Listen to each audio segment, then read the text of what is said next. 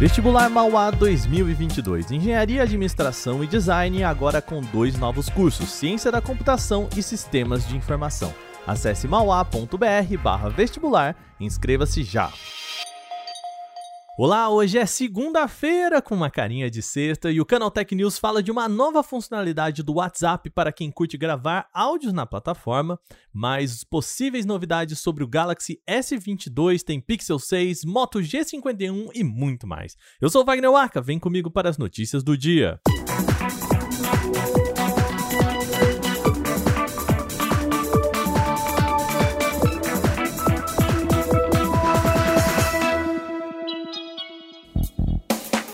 O Facebook pode lançar um novo recurso para quem gosta de gravar áudios no WhatsApp.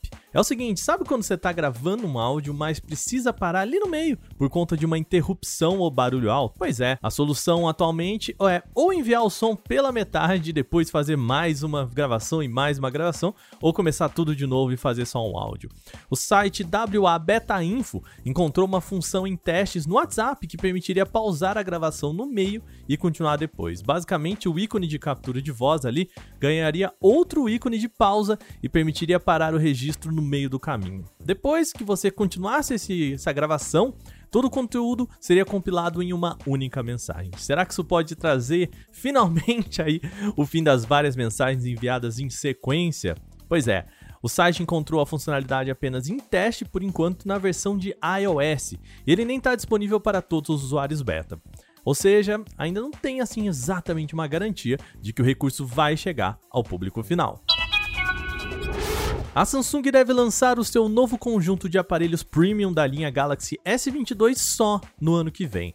A expectativa é de que a empresa sul-coreana traga para cá algumas características típicas da linha Galaxy Note. Agora, um possível protótipo do Galaxy S22 Ultra pode corroborar com isso. Trata-se possivelmente do que é chamado de unidade dummy do mercado. O componente é apenas um molde para que as companhias de acessório, como capinhas e películas, possam montar os seus produtos para a nova linha. É isso que foi vazado. A imagem divulgada traz detalhes apenas da parte de trás com o módulo para a câmera. É possível ver ali que tem três lentes principais empilhadas do lado esquerdo e um sensor de foco, flash LED e uma quarta câmera espremidos ali do lado direito. Apesar de parecer ainda trazer um design mais reto, lembrando a linha Note, não há furos que possam indicar a caneta S Pen que poderia ser guardada ali no dispositivo. Até o momento, a Samsung ainda não falou sobre a nova linha. O Google deve anunciar a nova linha de smartphones Pixel 6 na próxima semana. Contudo, um possível material promocional vazado pode ter revelado quase tudo sobre os aparelhos da linha. A empresa britânica Carpool Warehouse subiu uma página de venda dos modelos do Pixel 6 em seu site.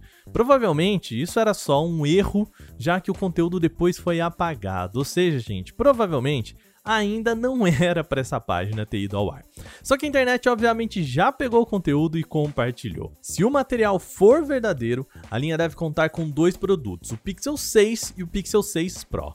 Ambos chegariam com um processador proprietário da Google, aquele que a gente já disse aqui chamado de Google Tensor, que promete ser até 80% mais poderoso do que a linha anterior, que trazia Snapdragon 765G. Os telefones também devem contar com recarga sem fio de alta velocidade, junto com a nova Baxi chamada Pixel Stand. O Pixel 6 consegue atingir até 21 watts de carregamento, enquanto o mais robusto Pixel 6 Pro iria um pouquinho além ali com 23 watts.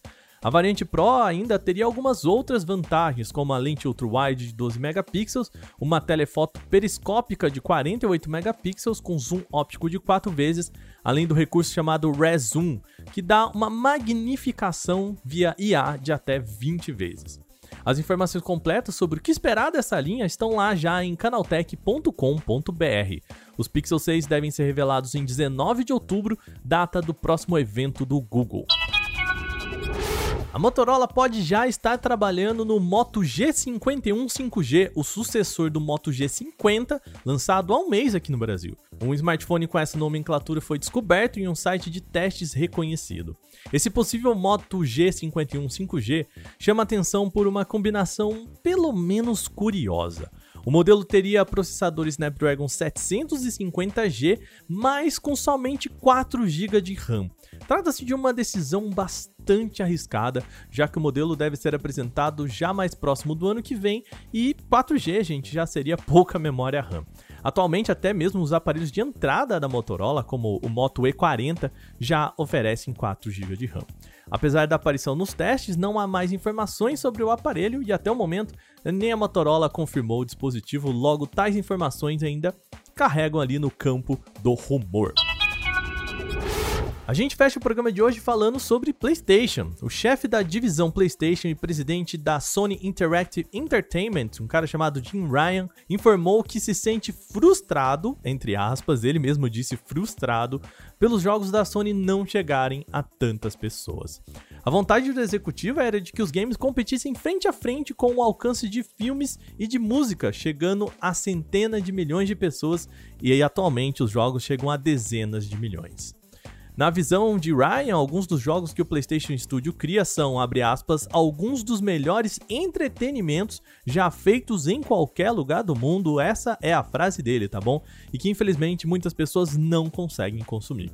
Ryan ainda disse que a Sony tem tentado democratizar o acesso, por exemplo, com o Play at Home, uma iniciativa que ela fez quando liberou a biblioteca de jogos para estimular as pessoas a ficarem em casa, lá durante o ápice da pandemia da Covid-19.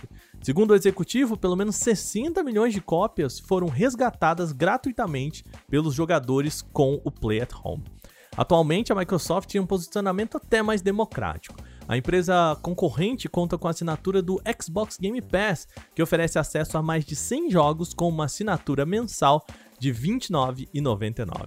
Atualmente, um jogo com lançamento para consoles da nova geração sai pelo menos pelo preço médio de 350 reais e aí também ajuda a explicar um pouco do porquê eles não são tão populares.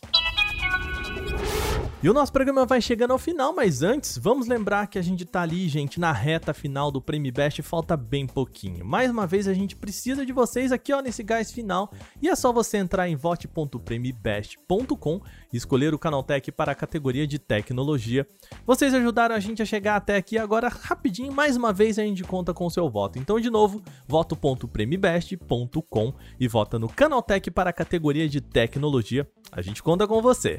Esse episódio foi roteirizado, editado e apresentado por mim, Wagner Waka, e o programa também contou com reportagens de Igor Almenara, Victor Carvalho, Renan da Silva Dores, Gustavo de Liminácio e Felipe Goldenboy. A revisão de áudio é da Mari Capetinga. Agora a gente vai ficando por aqui nesta segunda, como hoje é véspera de feriado, amanhã não tem podcast e a gente volta só na quarta com mais um programa, tá bom? Então aí é um bom descanso para você. Até lá.